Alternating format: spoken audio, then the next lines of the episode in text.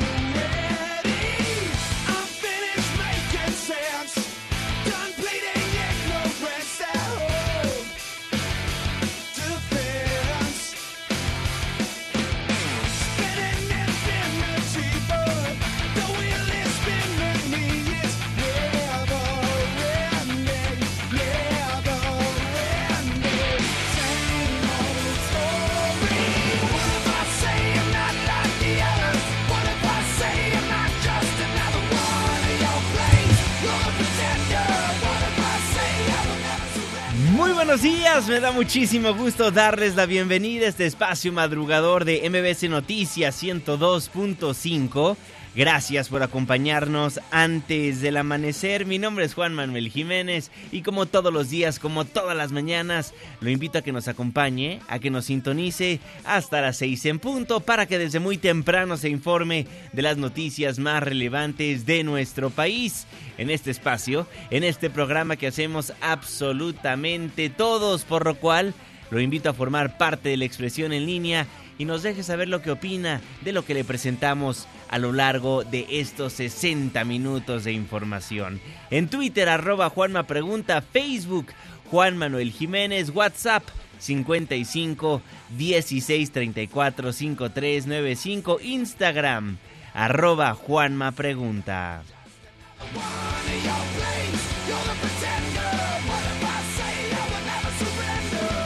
Estaremos escuchando a los Foo Fighters a lo largo de este inicio de semana. Gracias por solicitarnos a los grupos, artistas, canciones que ponemos para musicalizar antes del amanecer. El día de mañana, ¿a quién le gustaría escuchar?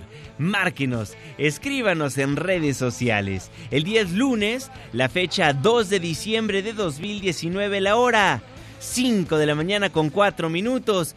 Primer programa del último mes del año. Inicio de semana. Estamos en MBC Noticias.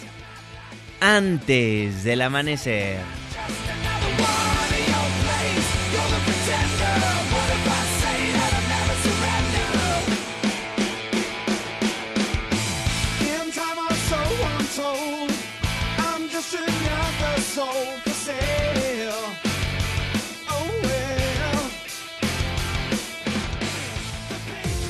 ¿De quién es el santo?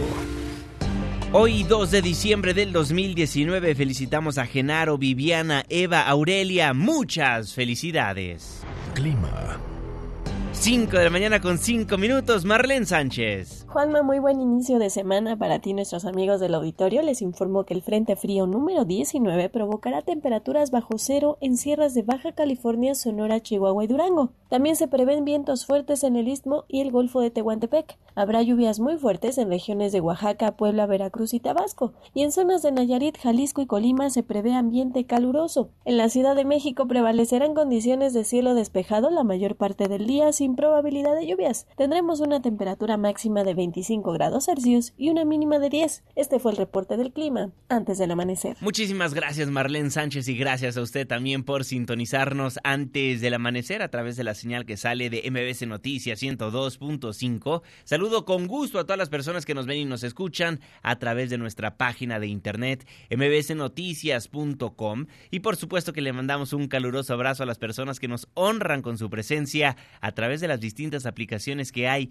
en los teléfonos inteligentes. El reloj está marcando las 5 de la mañana con 6 minutos. Le voy a informar.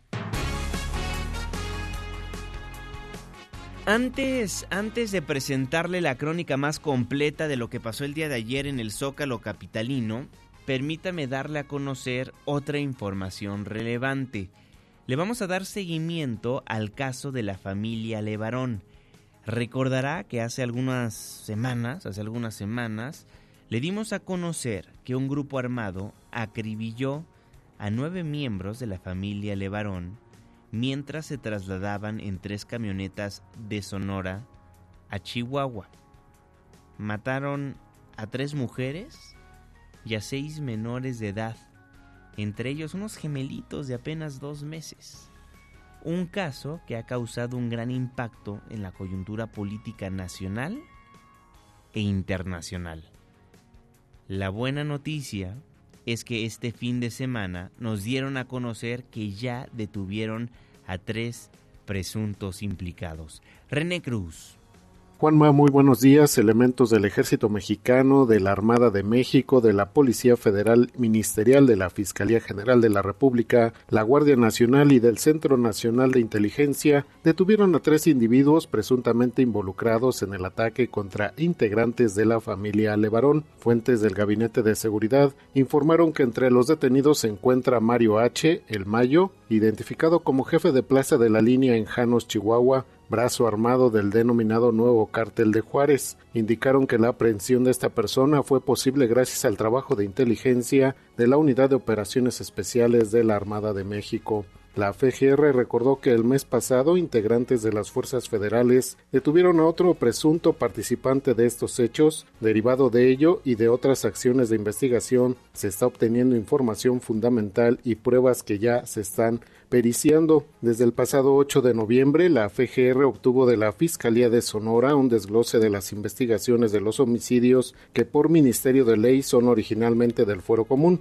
Posteriormente, el pasado 26 de noviembre, con objeto de concentrar todas las investigaciones y cumplimentar las dirigencias que no se han realizado en el fuero común, la FGR atrajo de la competencia de las autoridades de Sonora las diligencias respecto al homicidio. La FGR indicó que miembros del FBI, en compañía de funcionarios y agentes de la Policía Federal Ministerial, participan en las indagatorias y destacó que las aportaciones del FBI serán consideradas en las actuaciones ministeriales. Finalmente mencionó que en el momento en que exista más información confiable y fidedigna, se dará a conocer de inmediato a la opinión pública. En su oportunidad, la Secretaría de Seguridad y Protección Ciudadana aseveró que reconoce y comparte las expresiones de Julián Levarón sobre la necesidad de hacer a un lado las diferencias que obstaculizan enfrentar la violencia que sufre el país. En su cuenta de Twitter, la dependencia que encabeza Alfonso Durazo agradeció el ofrecimiento de colaborar desde la sociedad civil con las autoridades del Estado mexicano para lograr ese cometido. Juanma, el reporte que tengo. Muy buenos días. Muy buenos días, gracias René Cruz por la información. Le vamos a estar dando puntual seguimiento a este caso y también le damos seguimiento al caso de Abril Pérez. Le recuerdo el caso por si no le suena el nombre. Abril Pérez fue la mujer asesinada la noche del lunes pasado cuando se dirigía al Aeropuerto Internacional de la Ciudad de México luego de acudir a una audiencia por la custodia de sus hijos.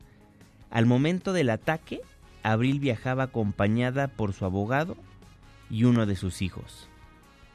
Recibió un impacto de bala en la cabeza y otro en la espalda.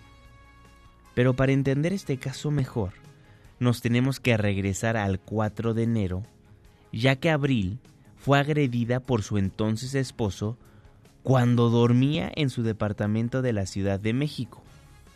Su ahora ex esposo, Juan Carlos García, la golpeó con un bat, un bat de béisbol, e intentó estrangularla, pero uno de sus hijos la defendió. Abril denunció el intento de feminicidio y logró una medida cautelar que impedía a su ex esposo acercarse a ellos y a su casa. Al mismo tiempo, tramitó el divorcio y ganó la custodia de sus hijos, por lo que se mudó con ellos al estado de Nuevo León, se mudaron a la ciudad de Monterrey. La investigación continuó y fue el 20 de septiembre cuando Juan Carlos fue vinculado a proceso por el delito de feminicidio en grado de tentativa y trasladado al reclusorio oriente como medida cautelar. Sin embargo, el juez Federico Mosco González reclasificó el delito de feminicidio en grado de tentativa a lesiones y violencia familiar. Salió de la cárcel Juan Carlos, por lo que se cree que fue Juan Carlos quien mandó matar a su exesposa. Un caso con muchos cabos sueltos. En primer lugar, y el más alarmante, porque hay unos jueces en la República Mexicana que dejaron libre a un criminal, quien él mismo admitió que golpeó a su entonces esposa. Él mismo lo dijo y admitió a través de una misiva que le mandó a un medio de comunicación. Por este caso, y debido a que un juez dejó libre a este sujeto, la jefa de gobierno le pidió a la Procuraduría General de Justicia investigar por homicidio a los jueces del caso de abril, si es que el ex esposo es responsable. Juan Carlos Alarcón. Gracias Juanma, muy buenos días. La polémica desatada por el feminicidio de abril, Cecilia Pérez lanzó otro dardo al seno del Poder Judicial, toda vez que la jefa de gobierno Claudia Sheinbaum instruyó a la Procuraduría Capitalina iniciar una carpeta de investigación en contra de los jueces vinculados con el caso de la víctima, solo si las indagatorias demuestran que el autor material o intelectual del crimen sea el excónyuge. Durante la instalación del Consejo de Alerta de Género, la mandataria local recalcó que esta decisión es con claro respeto a la autonomía del Tribunal Superior de Justicia, ya que estuvo de por medio la vida de una mujer. La declaración de la jefa de gobierno arrancó aplausos de alcaldes, legisladoras, académicas y representantes de organizaciones civiles y con la ausencia del titular del Poder Judicial, magistrado Rafael Guerra Álvarez. Obviamente tiene que hacerse la investigación y llegar a las últimas consecuencias, pero yo sí le pediría a la procuradora, y lo digo de manera muy responsable y con todo respeto a la autonomía del Poder Judicial, que si se demuestra que el ejecutor intelectual o material del caso de Abril es su expareja, de quien ella estaba denunciando, se abra una carpeta de investigación por homicidio a los jueces que fueron parte de este proceso. No solamente es un tema administrativo, Por su parte, la procuradora Ernestina Godoy aclaró que no se trata de una confrontación con el Poder Judicial capitalino, sino hacer notar que lo ocurrido en este caso es falta de preparación para juzgar con perspectiva de género.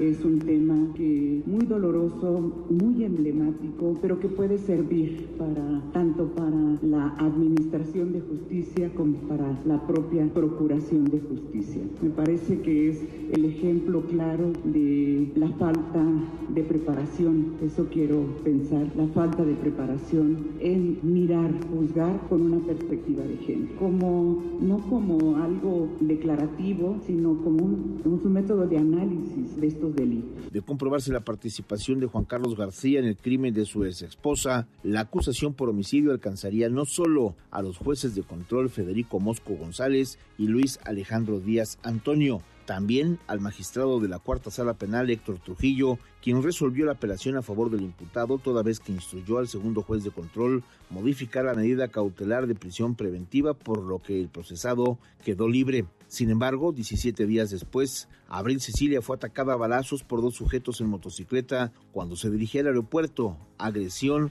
que le arrebató la vida frente a sus dos hijos. Juanma, la información esta mañana. Muchísimas gracias Juan Carlos Alarcón. En la carta que envió el ex esposo de Abril a Reforma, publicó lo siguiente. A inicios de este año, después de una severa discusión con quien fuera mi esposa, Llegamos a los golpes y nos causamos daño. Fui vinculado a proceso y después de hacer valer mi defensa legal obtuve mi libertad. Consecuencia de ello y en aras de concluir con las desvanecencias que son inherentes a estos conflictos de divorcio en la última audiencia que tuvimos, Abril y yo acordamos resolver ya en definitiva el conflicto que generó mi vinculación a proceso. Solo faltaba cumplir una audiencia que sería fijada en próximas fechas para que ello sucediera.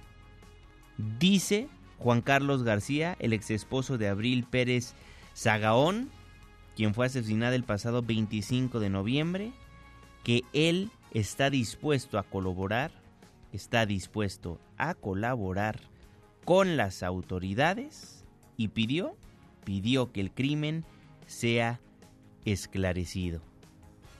Ya veremos qué es lo que va a pasar. Tenemos la misiva del ex esposo de Abril, que dice que no tiene nada que ver. Tenemos a un juez que dejó libre a este señor que admite haber golpeado violentamente a su esposa. Y tenemos un feminicidio más en la República Mexicana sin esclarecerse. La jefa de gobierno Claudia Sheinbaum aseguró que su administración no va a contribuir con la generación de violencia institucional, la cual se da en el ocultamiento de cifras e información, y dice que eso no sucederá, ya que el objetivo es prevenir y erradicar la violencia.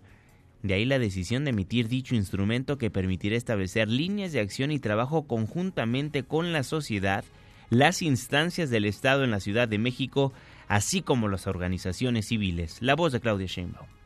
Pero lo cierto es que en lo que llevamos del año hay 52 feminicidios en la ciudad, tres que fueron cometidos en los últimos días.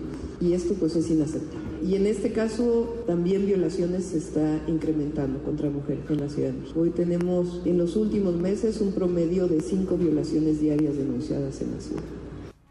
Así las cosas en la capital del país. En otros temas, debido a las afectaciones por lluvias, la Coordinación Nacional de Protección Civil decretó la emergencia en los municipios de Culiacán, Elota, San Ignacio y Mazatlán. Hoy es lunes, lunes de Protección Civil. Protección Civil, antes del amanecer. ¿Y tú ya estás preparado? Coordinador Nacional de Protección Civil, David León, ¿cómo está? Un gusto saludarlo.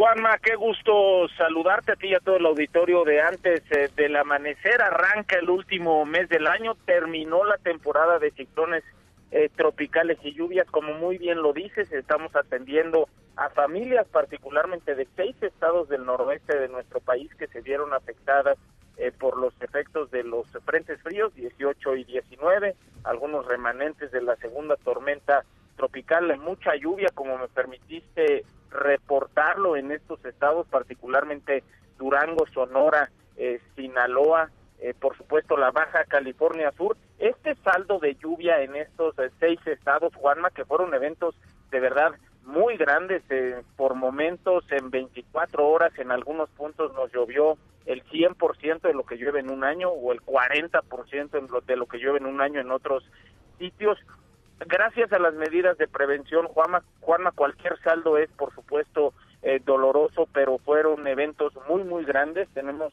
una persona eh, fallecida, dos personas lesionadas, una persona eh, desaparecida, ese es el saldo en lo general por estos eventos en seis estados.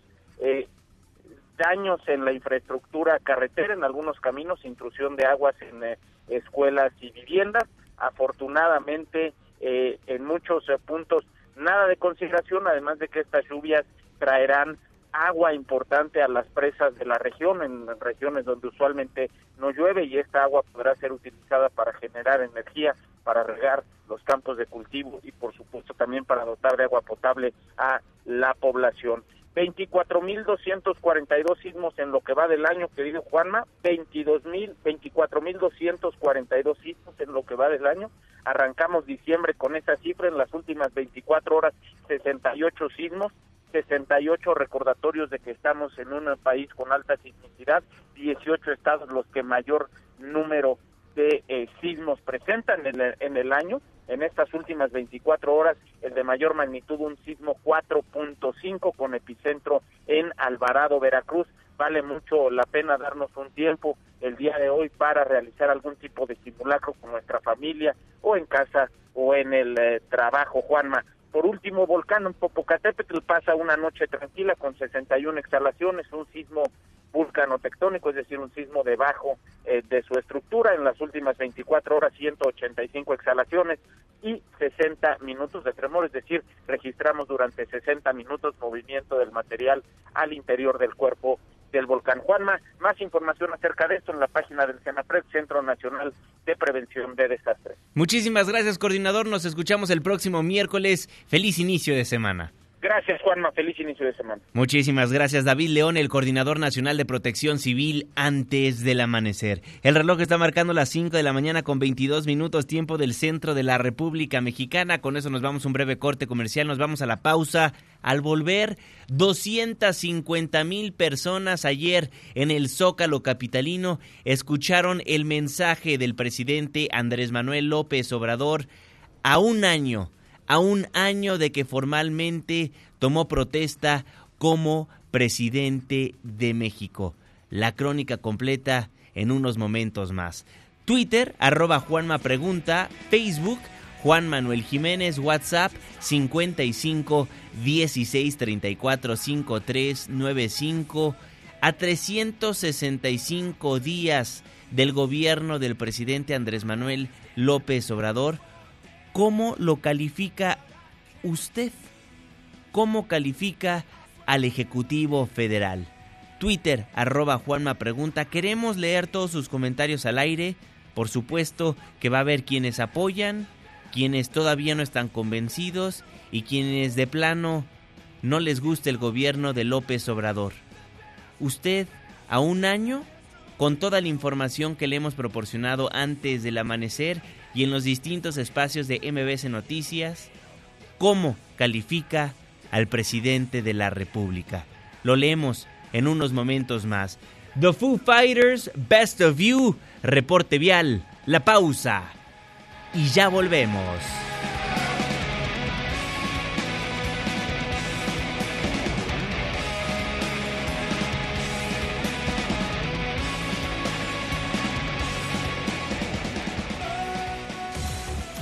Antes del, amanecer, con Juan Manuel, Jiménez. Continuamos.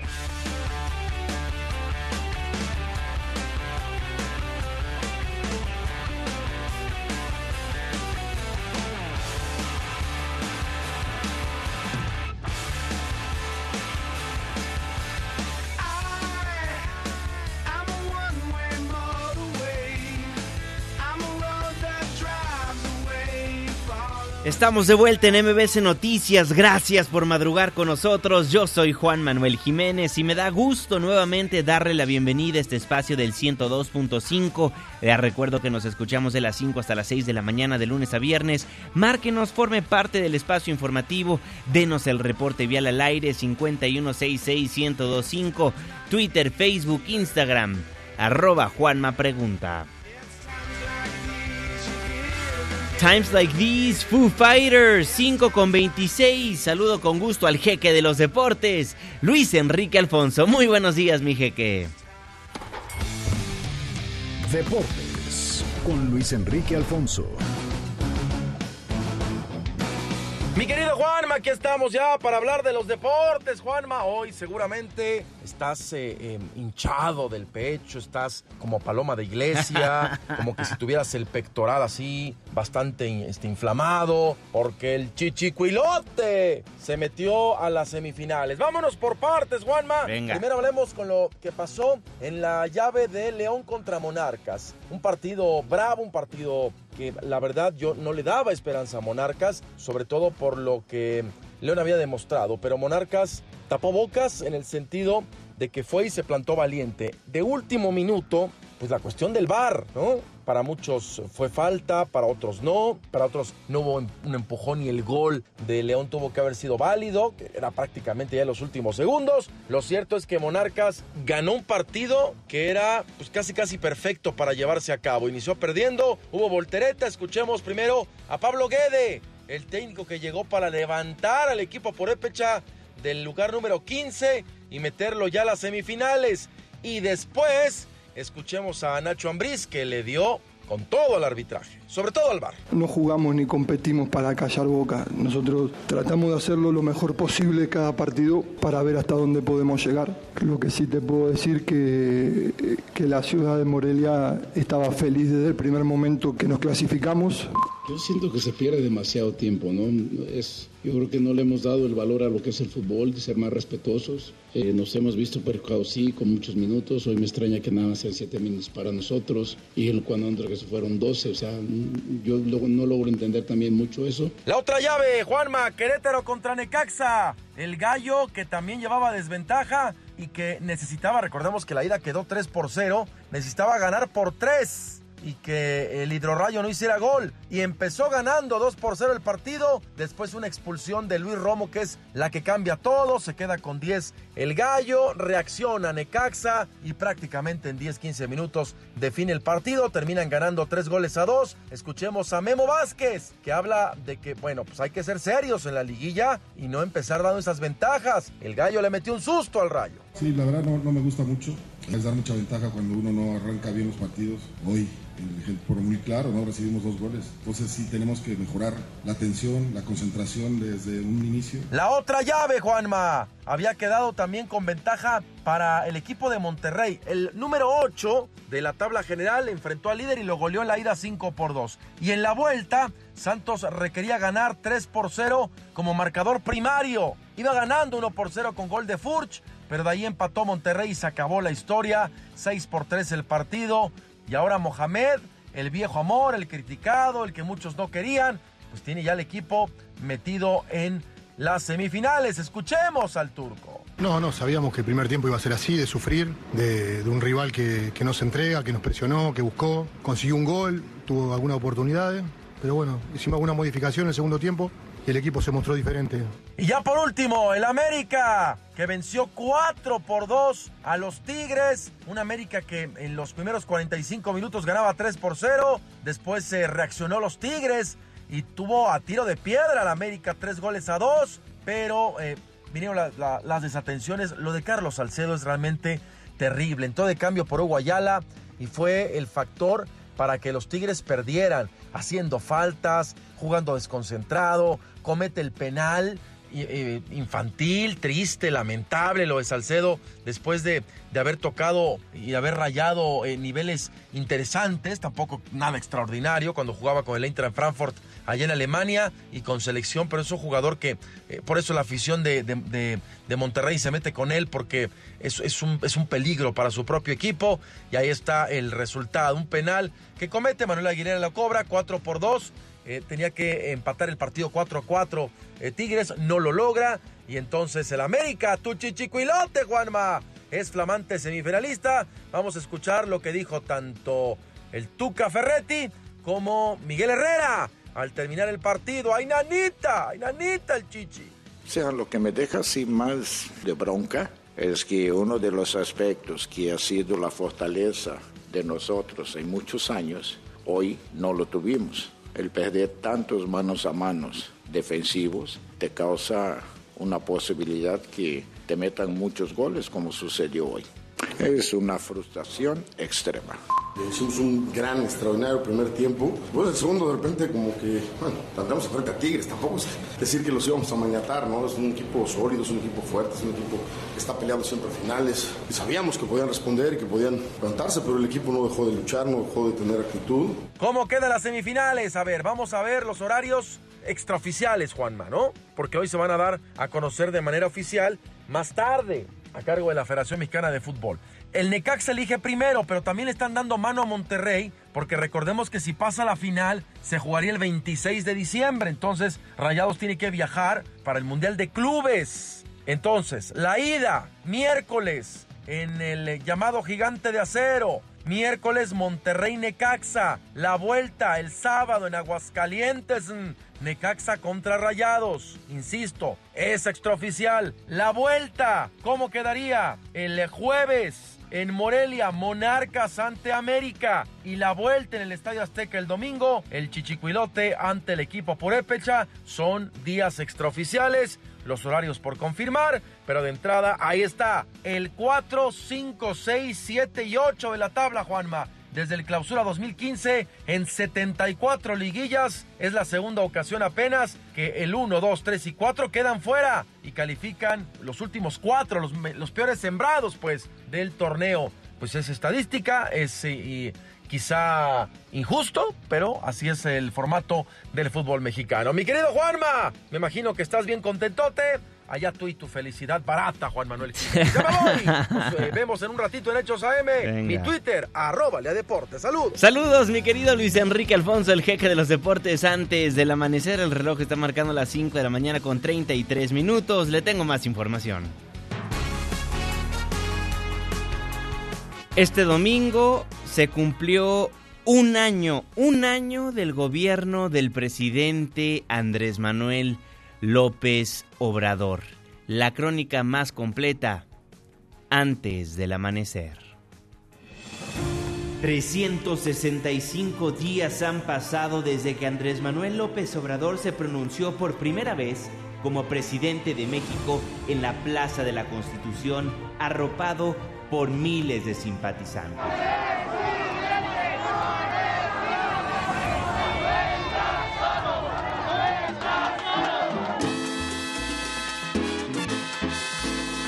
Con un popurrí de sus principales éxitos y las piezas Luces de Nueva York, La Boa y Perfume de Gardenias, la Sonora Santanera arrancaba el llamado AMLOFest en el escenario principal del Zócalo Capitalino. Eran cientos de personas por minuto que llegaban al corazón de la Ciudad de México para mostrarle su apoyo al mandatario federal. Algunos de sus simpatizantes reconocieron que el Ejecutivo Federal aún tiene pendientes, pero aseguraron que va en el camino correcto. El avance que lleva es de cumplimiento. Faltan muchos pendientes, quedan cinco años más. Seguridad, obviamente, falta todavía. La economía, falta todavía, pero nos quedan cinco años más. Pero va por el camino correcto. Lo que él prometió lo está cumpliendo. Con 2.342 policías de la Secretaría de Seguridad Ciudadana apoyados con 149 patrullas, 30 motocicletas, dos ambulancias y un helicóptero, el presidente de la República salió de Palacio Nacional rumbo al templete principal del Zócalo Capitalino, donde 250 mil personas ya esperaban ansiosas al primer mandatario. Acompañado solo por su esposa, quien llevaba un vestido rojo que combinaba perfectamente con la corbata del mandatario, saludaban a los presentes, se tomaban fotos y avanzaban a donde hace un año el presidente López Obrador daba a conocer sus 100 compromisos de gobierno. En el templete, el Ejecutivo Federal se tomó unos minutos para saludar a las miles de personas que gritaban su nombre. Se acercó al micrófono y comenzó su discurso. Arrancó hablando de las reformas y leyes aprobadas en el Congreso que marcaron el inicio de la cuarta transformación. Las del combate a la corrupción, la ley de austeridad republicana, la de extinción de dominio para recuperar y devolver al pueblo lo robado, la reforma al artículo 28 de la Constitución para prohibir la devolución de impuestos, la clasificación del robo de combustibles la evasión fiscal y el fraude electoral como delitos graves, la eliminación del fuero al presidente para que pueda ser juzgado en funciones por cualquier delito, la revocación de mandato, la consulta popular, la nueva ley laboral que garantiza el voto libre, secreto y directo en los sindicatos, la ley de salud para garantizar a todos los mexicanos la atención médica y los medicamentos gratuitos, la cancelación de la mal llamada reforma educativa, así como la reforma a la Constitución que permite a elementos del Ejército y la Marina participar en tareas de seguridad pública e instituye la Guardia Nacional. El presidente de la República continuó su discurso hablando del principal desafío de su gobierno, la inseguridad. la disminución de la incidencia delictiva en el país constituye nuestro principal desafío. Pero estamos seguros de que vamos a serenar a México con perseverancia, profesionalismo, honestidad, con acciones guiadas por el principio de que la paz es fruto de la justicia. Durante estos últimos 12 meses, México ha emprendido un cambio de paradigma de seguridad. Así lo sentenció el presidente López Obrador al comparar, ante la amnesia de algunos, cifras de su gobierno con las del régimen de su antecesor Enrique Peña Nieto y sobre todo con la gestión de Felipe Calderón, quien emprendió la guerra contra el narcotráfico. Recordó que muestra del cambio de su estrategia en materia de seguridad se vio en la manera de actuar de su gobierno en el operativo de Culiacán, donde se intentó cumplimentar la orden de extradición contra Ovidio Guzmán López, hijo de Joaquín Guzmán Loera, el Chapo, en donde se determinó parar las acciones para proteger la vida de civiles. La nueva política de seguridad se demostró con claridad ante la crisis de terror que se vivió la tarde-noche del jueves 17 de octubre en Culiacán, Sinaloa, con motivo de la detención de Ovidio Guzmán. En esa verdadera prueba de fuego en la que la delincuencia salió a la calle con armas de alto calibre, se prefirió detener el operativo y liberar al implicado para evitar una masacre, según el cálculo que responsablemente hizo el alto mando de las Fuerzas Armadas. Podrán decir que demostramos debilidad, pero nada vale más que la vida de las personas. Vestido con un traje negro, camisa blanca y corbata roja, continúa hablando de la nueva estrategia de seguridad pública. El ejército y la marina no se han utilizado ni se utilizarán para reprimir al pueblo. El Estado ya no es el principal violador de los derechos humanos. Quiero agradecer el apoyo de soldados y marinos que han aceptado el desafío de garantizar la seguridad pública con el uso regulado de la fuerza. La lealtad de las Fuerzas Armadas de México no está en tela de juicio, no está en duda. Aseguró que el Estado ya no es violador de los derechos humanos. Entre las acciones principales para conseguir la paz figura la creación de mejores condiciones de vida y de trabajo a fin de atender las causas que originan la violencia. La nueva estrategia de seguridad pública pasa también por la tolerancia cero ante la tortura y cualquier otra violación a los derechos humanos. Estamos dedicando tiempo y recursos a la búsqueda de desaparecidos por la violencia. No descansaremos hasta saber el paradero de los jóvenes de Ayotzinapa. Han sido puestos en libertad 47 presos políticos y seguiremos liberando a los que aún están en prisión injustamente. En materia internacional, el presidente aseguró que más temprano que tarde se aprobará el acuerdo comercial con Estados Unidos y Canadá.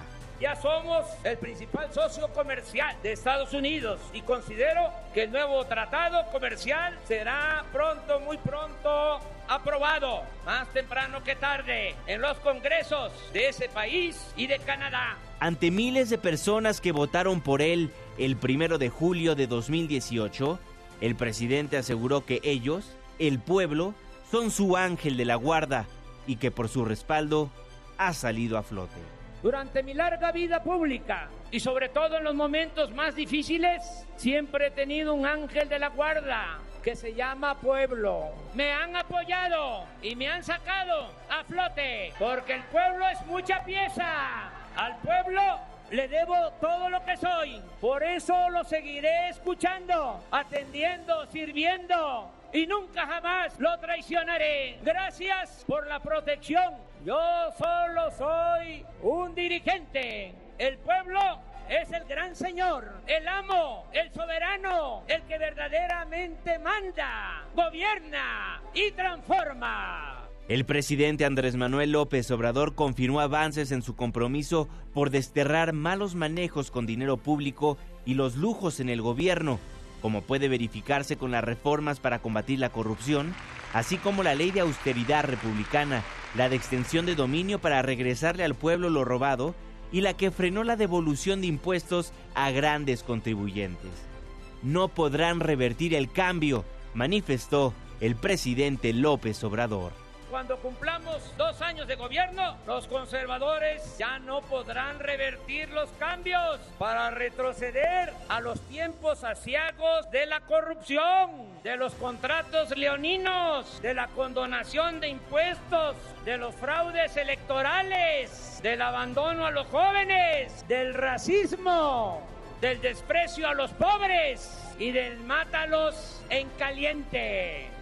Pero lo que más deseo es que en un año vivamos en una sociedad mejor, más libre, justa, próspera, democrática, pacífica, fraterna. AMLO aseguró que durante su primer año ya logró cumplir 89 de los 100 compromisos que hizo el primero de diciembre de 2018 y le pidió a los mexicanos un año más para establecer las bases de lo que llamó una nueva patria. Hace un año hice 100 compromisos con el pueblo de México. Hemos cumplido 89 y solo 11 están pendientes. Es indudable que en estos primeros 12 meses hemos avanzado mucho, pero aún estamos en un proceso de transición. No estamos simulando. Está en marcha un cambio de régimen. Ahora nos guiamos por la honestidad, la democracia y el humanismo. Pienso que un año más, en diciembre de 2020, ya estarán establecidas las bases para la construcción de una patria nueva. Será prácticamente imposible regresar a la época de oprobio que significó el periodo neoliberal. Este domingo primero de diciembre de 2019, Andrés Manuel López Obrador cumplió un año como presidente de la República Mexicana. Se cumplen 365 días desde que tomó posesión como el primer presidente de izquierda en la historia del país y recordando a quien él considera el mejor presidente de México, Benito Juárez, se despidió. Y siempre recuerdo lo que decía el presidente Benito Juárez, con tanta profundidad y sencillez, con el pueblo todo, sin el pueblo nada. Que viva la cuarta transformación. ¡Viva México! ¡Viva México! ¡Viva México! Se entonó el himno nacional mexicano y entre gritos, festejos y aplausos se despidió Andrés Manuel López Obrador, quien hoy inicia su segundo año de gobierno. Juan Manuel Jiménez, MBS Noticias. Ahí viene la crónica de lo que pasó el día de ayer en el Zócalo Capitalino, en la plancha de la Plaza de la Constitución, en el corazón de la Ciudad de México.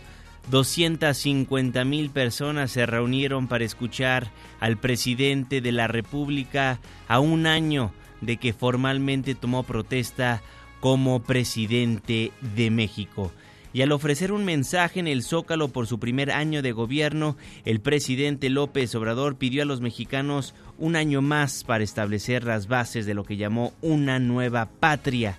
Y a propósito de este aniversario, miles de personas también marcharon del Ángel de la Independencia al Monumento a la Revolución contra las políticas del mandatario. Marcharon este domingo para exigir la salida de López Obrador.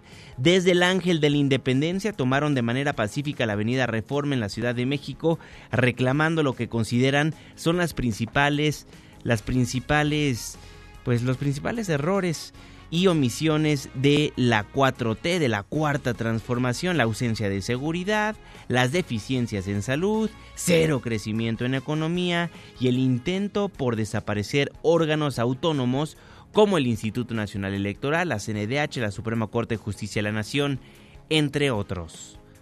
Necesitamos con mucha determinación construir una fuerza ciudadana organizada para contener la soberbia y el autoritarismo del presidente y sus legisladores. Hacemos un llamado a la comunidad internacional, a todos los países del mundo. Necesitamos ayuda. El presidente no puede. Las bandas del crimen organizado son dueños de ciudades y poblados. Son capaces de sitiar, de sembrar el terror, de matar familias. Así, así manifestaban su opinión miles de personas quienes marcharon del Ángel de la Independencia al monumento a la Revolución y luego de participar en la marcha ciudadana en la que organizaciones protestaron por las actuales políticas económicas de seguridad y sociales del presidente, Adrián Levarón subió al templete instalado en el Monumento a la Revolución y ahí señaló, hoy no me importa la economía, la corrupción, perdonen si no es mi interés mentarle la madre al presidente, vengo a gritar con la fuerza de mi espíritu. Es un grito desesperado que busca respuesta a una pregunta. ¿Cómo podemos unirnos antes de que nos maten a todos?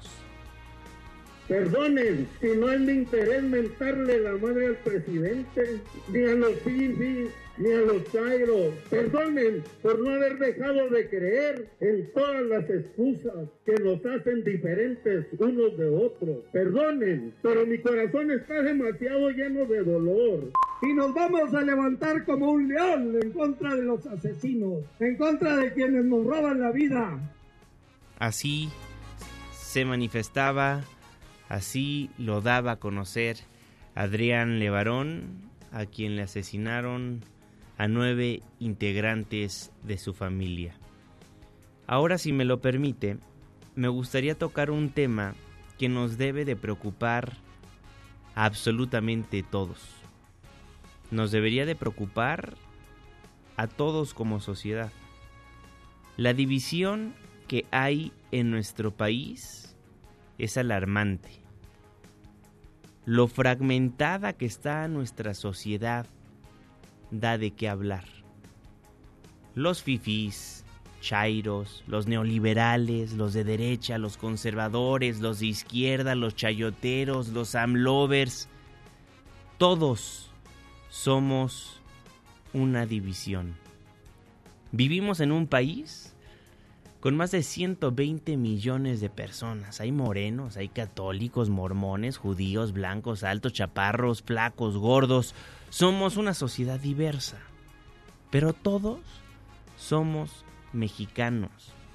Todos tenemos una postura política, todos tenemos a nuestros comunicadores favoritos, a nuestro equipo de fútbol de preferencia y todos tenemos al mismo presidente estemos de acuerdo o no con él, la mayoría democráticamente escogió al presidente de la República. Así funcionan las democracias. Lo que no se vale son las faltas de respeto, son las agresiones, las consignas divisorias desde el poder y los reclamos infundados de los ciudadanos. Y esto se lo digo y lo pongo sobre la mesa por dos agresiones a periodistas y o analistas que sufrieron este domingo a un año del gobierno de López Obrador. Dos agresiones simultáneamente. La primera, en la marcha contra el presidente de la República, que ojo, eh, quienes se manifestaron, qué bueno, qué bueno que se protesten y que reclamen, pero no se vale quienes decidieron agredir a Hernán Gómez. ¿Por qué? Porque él fue a preguntarle a quienes no están de acuerdo con López Obrador por qué no lo estaban. Es una práctica que comúnmente hace Hernán en ese tipo de protestas, en ese tipo de manifestaciones. Y en el Zócalo Capitalino, cientos de personas le gritaban chayotero, chayotero a Irving Pineda a nuestro compañero de este espacio radiofónico. Le gritaban chayotero, chayotero, y esto se da porque desde el poder hay una división clara de quiénes son buenos y quiénes son malos, quiénes están conmigo y quiénes están en mi contra.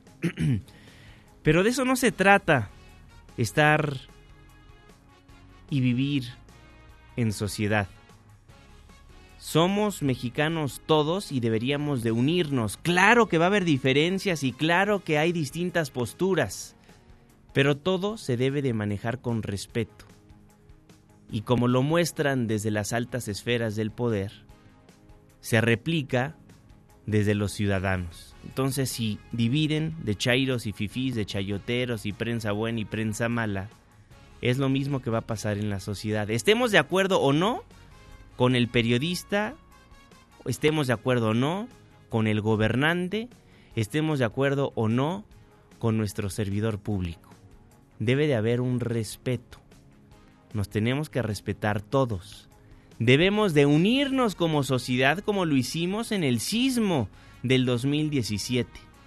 ¿Dónde quedó esa solidaridad? Ese pueblo azteca que se unía para salir adelante.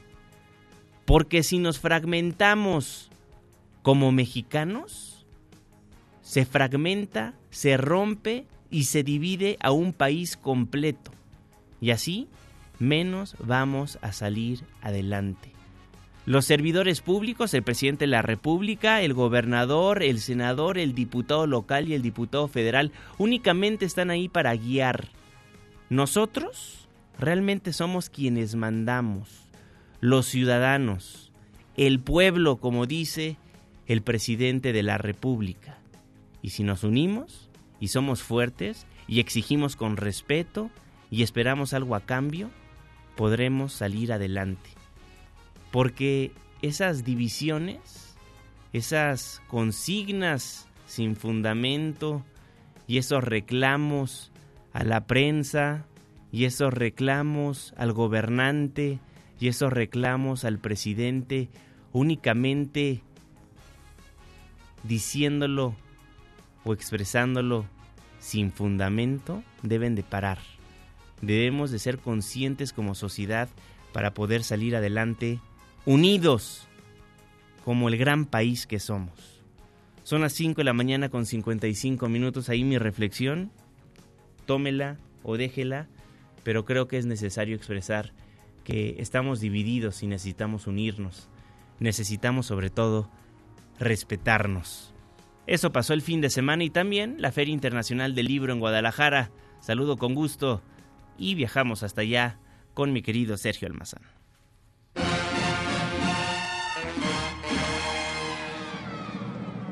¿Ya escucharon? ¡Libre!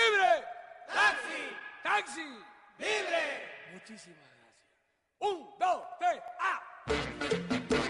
Es tiempo de subirnos al taxi, abróchese los cinturones porque estamos a punto de hacer un recorrido. Sergio Almazán, ¿por dónde vamos a estar viajando el día de hoy? Buenos días.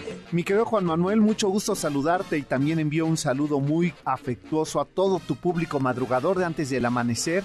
De este día te saludo desde acá, desde Guadalajara, la tierra tapatía, sede como cada año de la edición de la Feria Internacional del Libro, esta reunión editorial quizá la más grande y la más importante de Iberoamérica y de lengua en español. Esta es la edición 33 de la Feria del Libro y como tú sabes, cada año hay un país invitado y en esta ocasión es la India el país invitado y es bien interesante lo que el pasado fin de semana vimos que se inauguró esta feria del libro, porque lo que vemos es que de la India están no solamente la literatura está muy moderna, sino también su música, también su gastronomía y también su arte. Es parte de lo que veremos en estos nueve días que durará la feria, desde el pasado sábado 30 de noviembre y hasta este domingo 9 de diciembre. Son nueve días en que gozaremos de literatura, de gastronomía, de cine, de artes plásticas, de presentaciones de libros, de encuentros editoriales, por supuesto presentaciones de libros alrededor del pretexto de la lengua en español, pero en este caso también invitado el país de la India. Así es que mi invitación, mi querido Juan Manuel, es que si ustedes andan por acá y no solamente vinieron para comer tortas ahogadas, si se acercan a Expo Guadalajara y visitan alguno de los stands de la Feria del Libro, pues eh, nos compartan en nuestras redes sociales su postal. En Instagram nos encuentran como el Cocodrilo MBS, así también en Twitter y mi Twitter personal que es ese almazán 71. Y ya sabes, mi querido Juan Manuel, aquí te esperamos los siguientes días de la semana y el próximo lunes un recorrido más por la Ciudad de México que ya estaremos de regreso. Excelente, mi querido Sergio Almazán, muchísimas gracias. Con eso nos vamos, con eso nos despedimos. Muchísimas gracias por habernos acompañado a lo largo de estos 60 minutos de información en este primer programa del mes de diciembre. Qué rápido pasó este año. Se acabó prácticamente el 2019. Estamos a unos cuantos días de darle la bienvenida al 2020. 365 días del gobierno del presidente Andrés Manuel López Obrador. Sigo recibiendo absolutamente todos sus comentarios a mi cuenta de Twitter, arroba Juanma Pregunta. ¿Cómo ve usted el primer año de gobierno del Ejecutivo Federal? Daniel nos escribe por acá, Juanma. El pueblo no está dividido. Ustedes, los medios de desinformación, crean esa perspectiva y las faltas de respeto de los Levarón, los medios son groseros. Bueno, hay una perspectiva. Gracias por escribirnos. Ya sabe que aquí leemos absolutamente todo lo que nos llega. López Obrador es un buen presidente. López Obrador es un presidente mediocre. Gracias a todas las personas que siguen participando.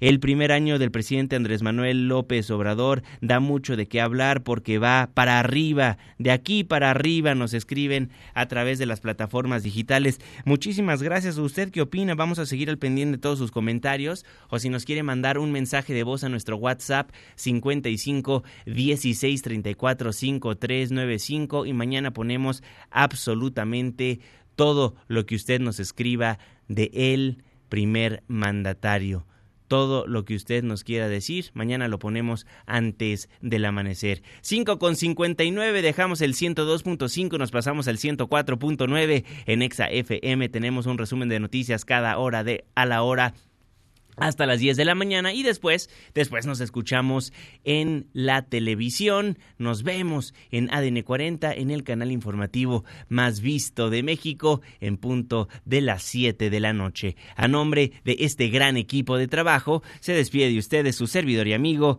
Juan Manuel Jiménez. Que pase un excelente inicio de semana.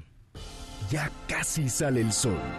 Nos escuchamos mañana en punto de las 5 antes del amanecer.